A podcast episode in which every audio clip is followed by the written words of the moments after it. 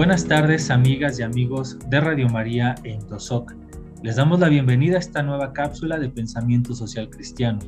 Mi nombre es Daniel Cuellar y hoy continuaremos hablando sobre las brigadas nacionales de búsqueda de personas desaparecidas, ahora que tiene lugar la sexta brigada y nos acompaña nuevamente con quienes estamos muy agradecidos, Maritere del colectivo Guerreras Buscadoras de Sonora y de Unidas Siempre Buscando. También nos acompaña y te agradecemos mucho Pietro, quien es integrante del Servicio de Paz y Justicia y del Programa de Paz de la UNAM. Y bueno, me gustaría que comenzáramos ahora platicando sobre la importancia que tiene encontrar a todas nuestras personas desaparecidas, nuestras desaparecidas y desaparecidos, porque como bien dicen los familiares, nos hacen falta a todos. Mari, ¿por qué es tan importante? Nuevamente, gracias por la invitación, Dani, y Pietro, gracias por estarnos acompañando eh, en esta sexta Brigada Nacional de Búsqueda y a todo el auditorio de Radio María, muchas gracias. Híjole, se me hace uno de la garganta el responder esta, esta pregunta porque ¿cuál es la importancia de encontrarlos, no? Como buscadora y como rastreadora, eh, hablo en particular, eh, es una satisfacción de sentimientos encontrados cada que nosotros encontramos, porque no es la misma encontrar y regresarlos a casa, porque el trabajo de una búsqueda no empieza, no termina cuando encontramos un cuerpo. La búsqueda termina cuando se le da cristiana sepultura y se le entrega a su familia. Y de verdad, eh, ya hemos entregado muchos, muchos cuerpos a sus familias, tanto en el estado de Sonora como en muchos estados del, país. Y es un vacío que nunca, nunca, nunca se va a llenar. Y es un dolor que nunca, nunca se va a ir. Porque si más bien yo cada que encontraba y entregábamos un, familiar ya, eh, ya fallecido, yo deseaba estar en el lugar de esas familias, deseaba eh, que mi mamá tuviera un poquito de tranquilidad y paz y, tener una tumba donde ir a llorarles. Entonces, yo miraba que estas familias seguían sufriendo, a pesar de que ya tenían donde llorarle a su familiar, siguen sufriendo, pero las que no hemos encontrado, quisiéramos estar en los zapatos de estas familias que sí ya tienen donde llorarles a sus, a sus seres queridos. Y, la importancia es que a lo mejor ese dolor ahí se va a quedar y esa mala experiencia que nos ha tocado vivir, pero es muy bonito, es muy bonito regresarlos a casa. Y la importancia es de que sí, a pesar de que unos quedemos más lastimados que otros, sí tenemos esa esa tranquilidad de saber que ya no van, van a andar, que sus almas ya no van a estar vagando. Como dice Pietro, nosotros para nosotros son tesoros, para nosotros no son huesos, para nosotros no son esqueletos, para nosotros son un, diamante que, estamos sacando de la tierra. Y desgraciadamente lo vuelvo a repetir, nosotros no estamos para juzgar por qué los desaparecen, ni queremos saber por qué lo hacen, ni, ni para qué, ni quiénes. Nada más queremos que nos dejen buscarlos, encontrarlos y darles una cristiana sepultura. esa es la importancia de estas búsquedas porque se regresan muchos tesoros a sus hogares. Perdón. yo, creo que nos, nos, nos duele contigo escuchar estas palabras y como bien dices, si el dolor no desaparece, sí se puede procesar diferente cuando tienes eh, el cuerpo de tu ser querido y, puedes encontrarte, como dices, irle a llorar, hacer una oración. Y, creo que de ahí pues también la importancia de, de la en la manera que podamos seguir, seguir buscando para que más familias puedan tener a su ser querido en vida o para poderle dar cristiana sepultura. Sí, María se me pasaba, me, me, fui como yo, yo soy buscadora de fosas clandestinas, me, me enfoqué a, a, a, localizar a las personas ya en muerte, ¿no? pero también es muy bonito cuando se va a la búsqueda en vida, que se han encontrado en la Brigada Nacional de Búsqueda en Vida, que fue hace poquito en Jalisco, eh, se han encontrado muchas personas en, en psiquiátricos, en cerezos, y es es algo muy bonito, por eso digo que es un sentimiento muy, muy encontrado, porque a pesar de que, de que unas nos dedicamos en vida, otras eh, eh, en fosas, eh, nosotros también compartimos esa alegría de, saber que después de 12 años y hasta 20 años se han encontrado personas en vida.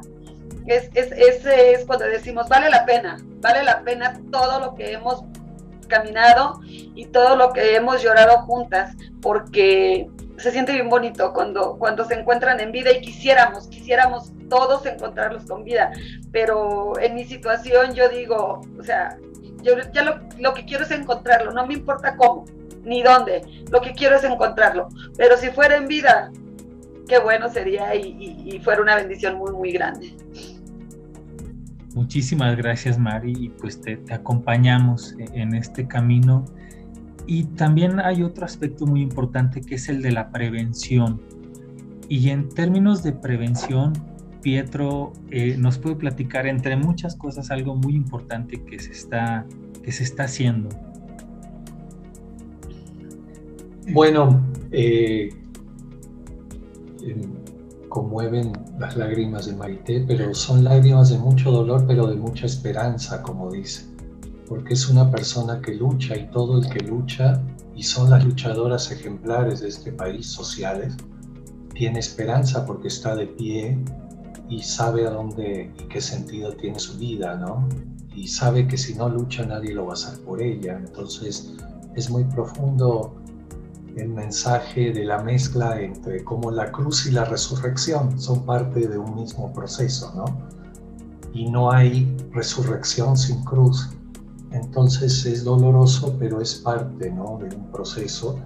Y creo que también una cosa importante, como relacionado a tu pregunta también, pero en la línea de lo que decía Marité de encontrarlos y enterrarlos, que es la sabiduría humana desde hace decenas de miles de años, los entierros, la importancia que tiene ¿no? regresar a la tierra está en el medio el tema de la identificación.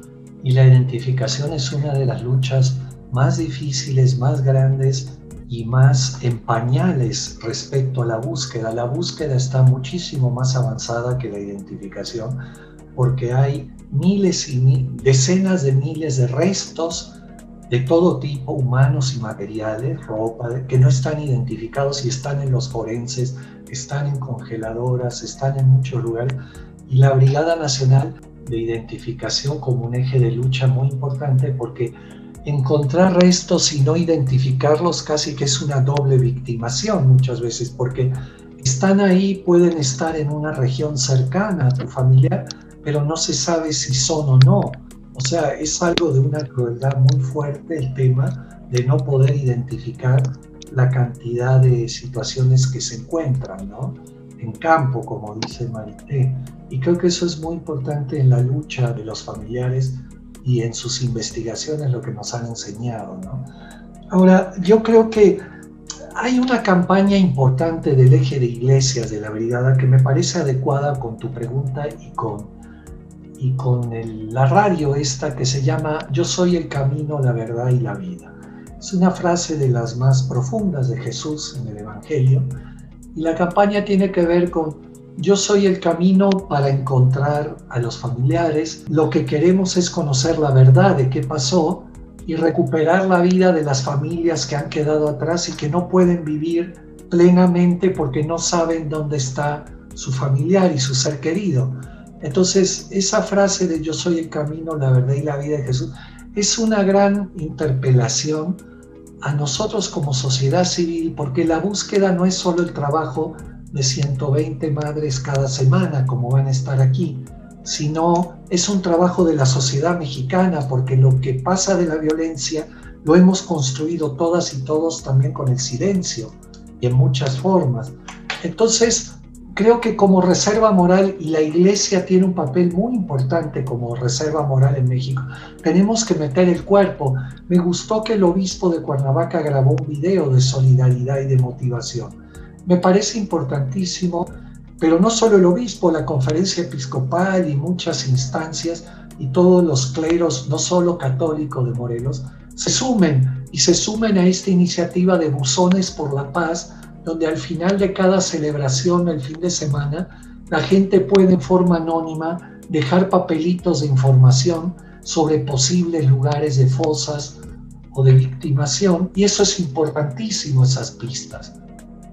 Les agradezco muchísimo, este, Marité, eh, muchísimas gracias, Pietro, por seguirnos ayudando a acercarnos a los familiares, a, las mamás, a las personas buscadoras, tanto en vida como, como en, fosa, eh, eh, que salen a, campo, que arriesgan, siguen arriesgando también su, su, salud, su vida, que nos permitan acompañarles, yo creo que es algo muy valioso.